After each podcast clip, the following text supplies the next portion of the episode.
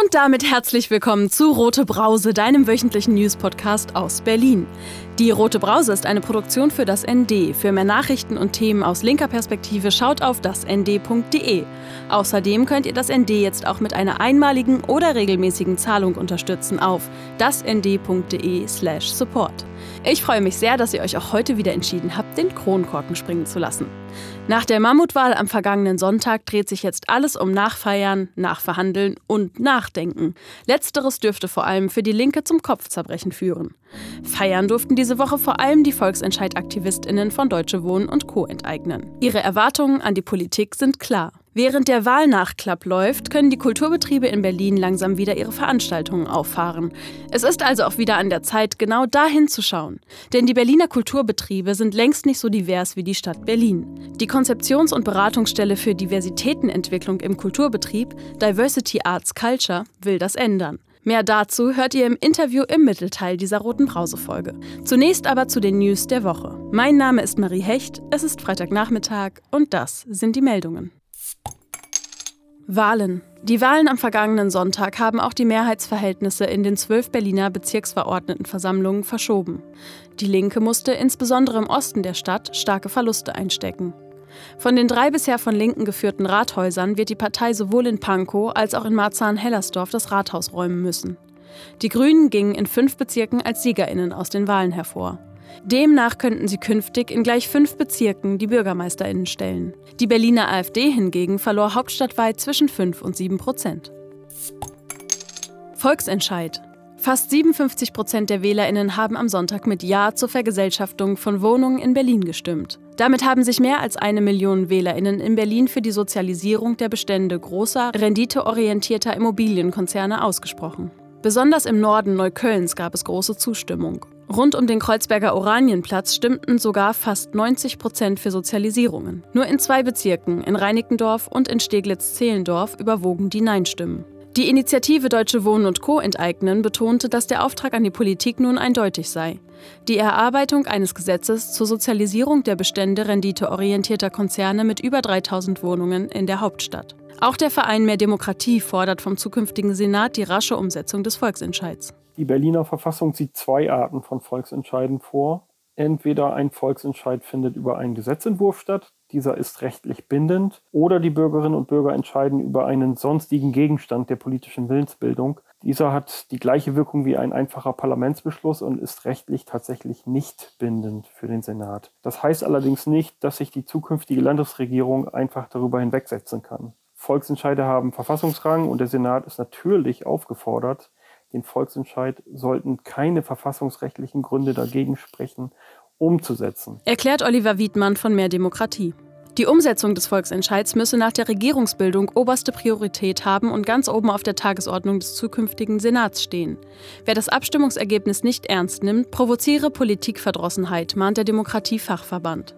Während sich die Berliner Linke ebenfalls für die schnelle Umsetzung aussprach, forderte Grünen-Spitzenkandidatin Bettina Jarasch eine Prüfung, ob das Bürgervotum umsetzbar ist und warb erneut für einen Mietenschutzschirm, einen freiwilligen Pakt zwischen Politik, VermieterInnen und anderen Beteiligten für Neubau und faire Mieten. Die SPD-Spitzenfrau Franziska Giffey, höchstwahrscheinlich die künftige regierende Bürgermeisterin von Berlin, kündigte derweil an, den Willen der Bevölkerung zu respektieren, wies aber auch auf Bedenken hin, ob so ein Gesetz verfassungsmäßig wäre. Übrigens, die Frage, ob das Anliegen der Initiative Deutsche Wohnen und Co. enteignen rechtlich zulässig ist, wurde bereits vom Senat beantwortet. Volksbegehren werden nämlich im Vorfeld geprüft, ob sie mit der Landesverfassung und dem Grundgesetz vereinbar sind. Und die Frage hat der Senat mit Ja beantwortet. So Wiedmann von Mehr Demokratie zur Prüfung des Volksentscheids. Die Berliner Enteignungsaktivistinnen kündigten notfalls an, einen weiteren Volksentscheid auf den Weg zu bringen, der die Abstimmung über ein konkretes Sozialisierungsgesetz zum Inhalt hat.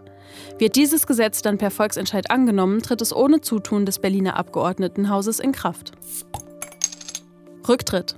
Angesichts der zahlreichen Pannen und Probleme bei der Durchführung der Wahlen am vergangenen Sonntag in der Hauptstadt hat Berlins Landeswahlleiterin Petra Michaels diesen Mittwoch ihr Amt zur Verfügung gestellt.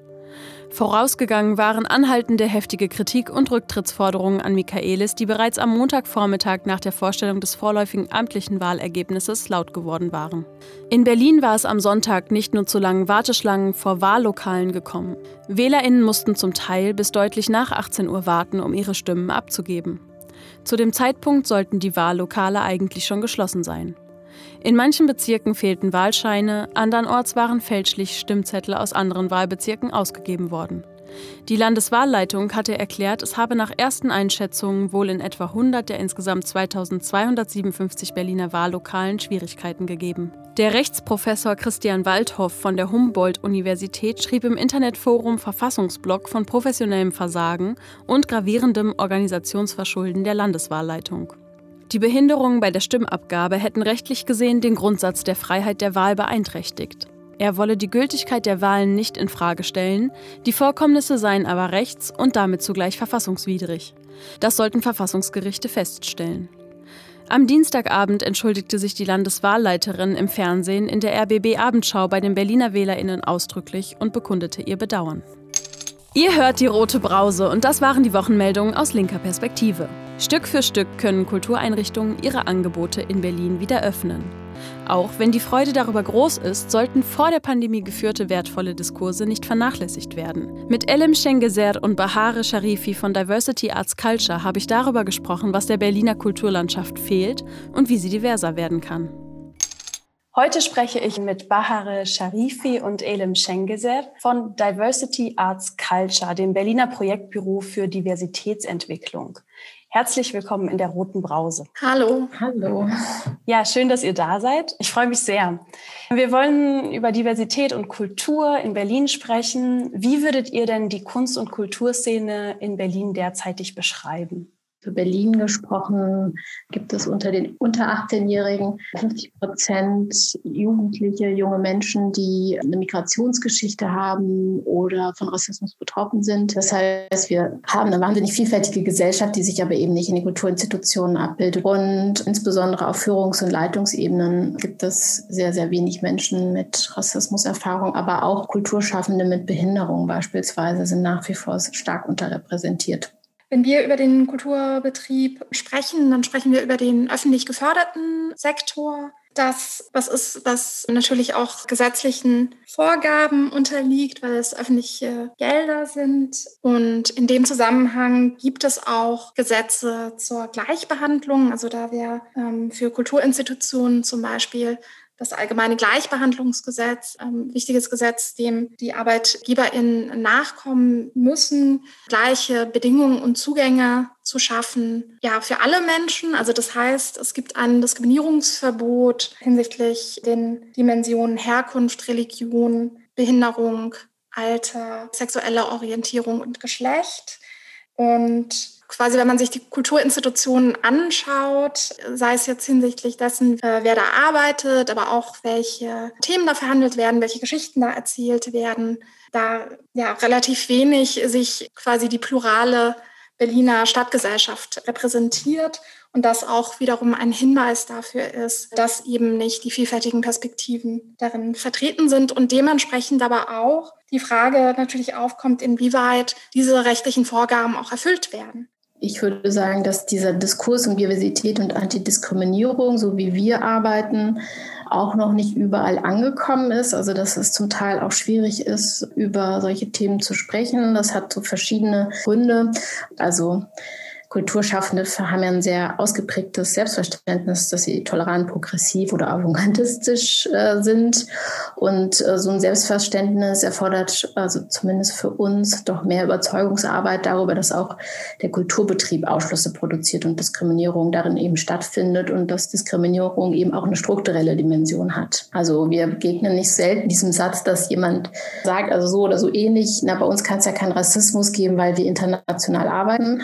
Also da wird auch ganz oft Diversität mit Internationalität gleichgesetzt oder ein Diversitätsverständnis irgendwie benutzt, das eben nicht diskriminierungskritisch ist. Könntet ihr noch mal sagen, was Diversität bedeutet? Diversität ist ja kein feststehender Begriff und wird auch gerne mal mit Internationalität verwechselt oder eben nicht mit Fragen von Chancengleichheit verwendet. Chancengleichheit und Antidiskriminierung und das natürlich bedeutet, in welchen Arbeitsverhältnissen und Bedingungen gearbeitet wird. Für unsere Arbeit ist deshalb ein diskriminierungskritisches Verständnis von Diversität zentral oder die Grundlage unserer Arbeit. Und dem haben wir quasi auch nochmal eine juristische Komponente gegeben, indem wir in unserer Arbeit uns auf das allgemeine Gleichbehandlungsgesetz beziehen. Könnt ihr vielleicht nochmal so ein paar so Beispiele geben, was zum Beispiel diese Diskriminierungen sein könnten für Menschen, die sich noch nicht so oft mit diesen Begriffen auseinandergesetzt haben? Also zum Beispiel Schauspielerinnen davon berichten, dass sie oft quasi sehr stereotype Besetzungen erfahren oder nicht im Ensemble aufgenommen werden mit der Begründung, ja, es gibt schon ein oder zwei Personen, die äh, nicht weiß sind und dementsprechend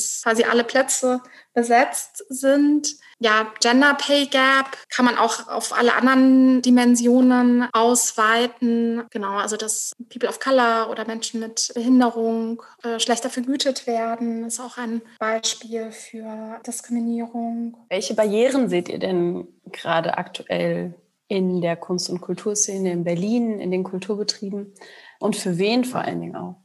Also jetzt in Bezug auf die Kulturinstitutionen ähm, wie wir sie heute kennen, dass sehr, sehr alte Strukturen und Prinzipien sind, die eigentlich weit zurückreichen bis in die Zeit der Aufklärung, als quasi das Bürgertum sich vom Adel emanzipiert hat und dann quasi eigene Kulturstätten geschaffen hat. Und das Ganze aber auch noch gleichzeitig passiert ist im Kontext vom deutschen Kolonialismus. Und das ist was, was wir bis heute tatsächlich noch sehen, dass diese Strukturen sehr stark bildungsbürgerlich geprägt sind, patriarchal, ableisiert und das, was ist, was generell den Kulturbetrieb auch sehr, sehr stark strukturiert. Also Fragen von Rassismus, Sexismus, Klassismus und diese starren Strukturen und diese Hierarchien, die es gibt, die teilweise viel, viel stärker sind als in anderen gesellschaftlichen Bereichen. Was ist, was auch sehr stark dazu führt, dass Macht konzentriert wird auf einzelne Positionen in diesen Institutionen und das auch dann leider zu Machtmissbrauch führt. Und das ist aber auch was, was wir in den letzten Jahren erlebt haben, dass das nicht mehr hingenommen wird. Also dass äh, sehr viele sich zu Wort melden, zusammenschließen, sich an die Öffentlichkeit wenden und das skandalisieren, dass es eben sexistische, rassistische Strukturen sind, unter denen sie arbeiten. Vielleicht können wir noch mal so konkret auf die Kulturbetriebe in Berlin gucken. Also jetzt in eurer dreijährigen, bald vierjährigen Arbeit, was würdet ihr denn sagen, sind so besondere positive Beispiele, was eine Diversitätsentwicklung angeht? Und was sind eher negative Beispiele, wo ihr sagen würdet, da müssen wir wirklich noch hinterher sein und ja, da vielleicht noch mal ein bisschen was vorantreiben? In Berlin gibt es ja seit sehr vielen Jahren sehr viele Institutionen, die aus Community-Kontexten entstanden sind, wo es dann letzten Endes darum ging, eigene Räume für die eigene kulturelle Praxis zu schaffen. Das Ballhaus Nauninenstraße ist vielleicht das bekannteste Beispiel. Es gibt aber auch das Theater Ramazamba oder Theater Tikva oder auch das Schwule Museum. Das sind Orte, wo quasi äh, Vielfalt im Personal und auch im Programm sich gut ab bildet. Und gleichzeitig sind das extrem prekäre Orte. Und das dann oftmals auch dazu führt, dass natürlich quasi gute Arbeitsbedingungen sich nicht entwickeln können, wenn natürlich die Finanzierung so prekär ist. Äh, wir haben das auch jetzt im vergangenen Jahr mit der Werkstatt der Kulturen gesehen, wo ein kompletter Wechsel stattgefunden hat, wo sehr, sehr viele Perspektiven und Geschichten auch äh, leider überschrieben wurden. Jetzt könnte man ja vielleicht auch sagen so, ja, wir haben doch eine total ja großartige Kulturlandschaft in Deutschland, sehr viel Förderung, alles sehr ausgeprägt. Ähm, warum braucht es da jetzt diese Kritik und diese Veränderung? Warum braucht es diese Diversitätsentwicklung? Ist ein bisschen die Frage, ob die Kulturinstitutionen nicht den Anschluss verpassen. Also es gibt demografische Entwicklungen, die kann man nicht ignorieren. Es gibt auch durchaus die Beobachtung, dass Kulturinstitutionen nicht mal so stark versucht werden. Also es gibt Besucherinnenrückgänge quasi. Also insofern stellt sich da schon eine Legitimationsfrage. Also das sind ja das ein öffentlich geförderter Sektor, der von einer Gemeinschaft finanziert wird und insofern auch allen zustehen muss und zugänglich sein muss. Also abgesehen davon, dass es diese gesetzlichen Rahmenbedingungen gibt, die wir schon erwähnt haben, das AGG, aber die UN-Behindertenrechtskonvention beispielsweise, das sind ja gesetzliche Bestimmungen, die eben sagen, Diskriminierung findet in der Gesellschaft statt. Nicht alle haben die gleichen Zugänge und darüber müssen wir uns bewusst sein und das gilt es zu verhindern. Das heißt, das, was wir aktuell haben, spiegelt einfach nicht eine gesellschaftliche Realität wider.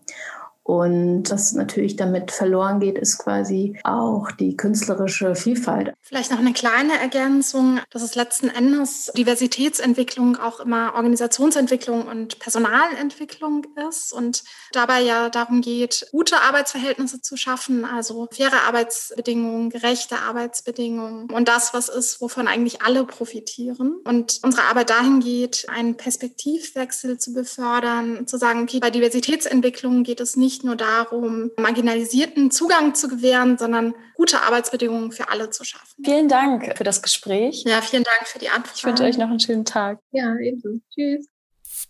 Mehr Infos zu dem Thema findet ihr auf der Seite des Berliner Projektbüros für Diversitätsentwicklung diversity-arts-culture.berlin.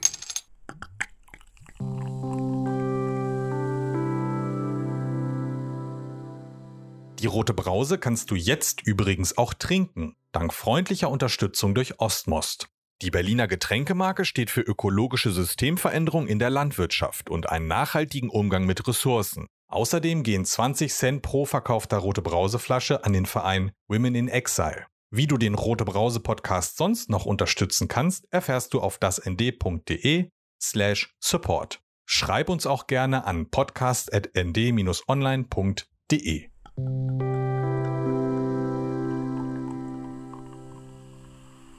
Und jetzt zum Kommentar der Woche. Der kommt wie immer direkt aus der Redaktion des ND. Diese Woche kommentiert Hauptstadtregion-Redakteur Nikolaus Schuster den Berliner Enteignungsvolksentscheid. Absage an die Ware Wohnen. Das Votum war mehr als deutlich. Über 56 Prozent der Wählerinnen und Wähler haben sich am Sonntag beim Volksentscheid in Berlin für die Sozialisierung der Bestände renditeorientierter Wohnungskonzerne ausgesprochen. Sie haben sich nicht von der Bauen, Bauen, Bauen-Rhetorik der SPD-Bürgermeisterkandidatin Franziska Giffey, nicht von CDU, FDP und AfD einlullen lassen. Denn viele Menschen haben inzwischen begriffen, dass der Markt es bei vielen existenziellen Dingen mal so überhaupt nicht regelt.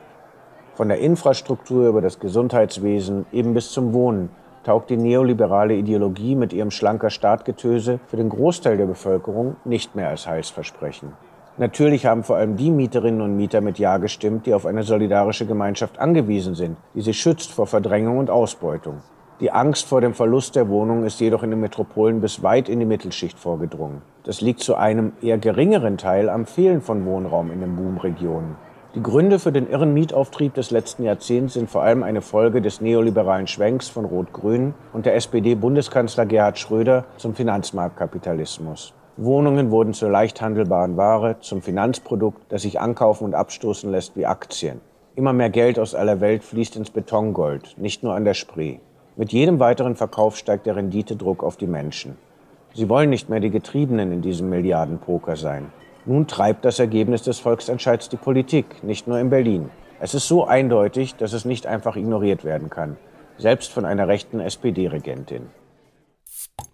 Das waren die sprudelig-spritzigen Brausen-News dieser Woche. Aus Berlin, aus linker Perspektive. Rote Brause, der News-Podcast des ND von und mit Marie Hecht.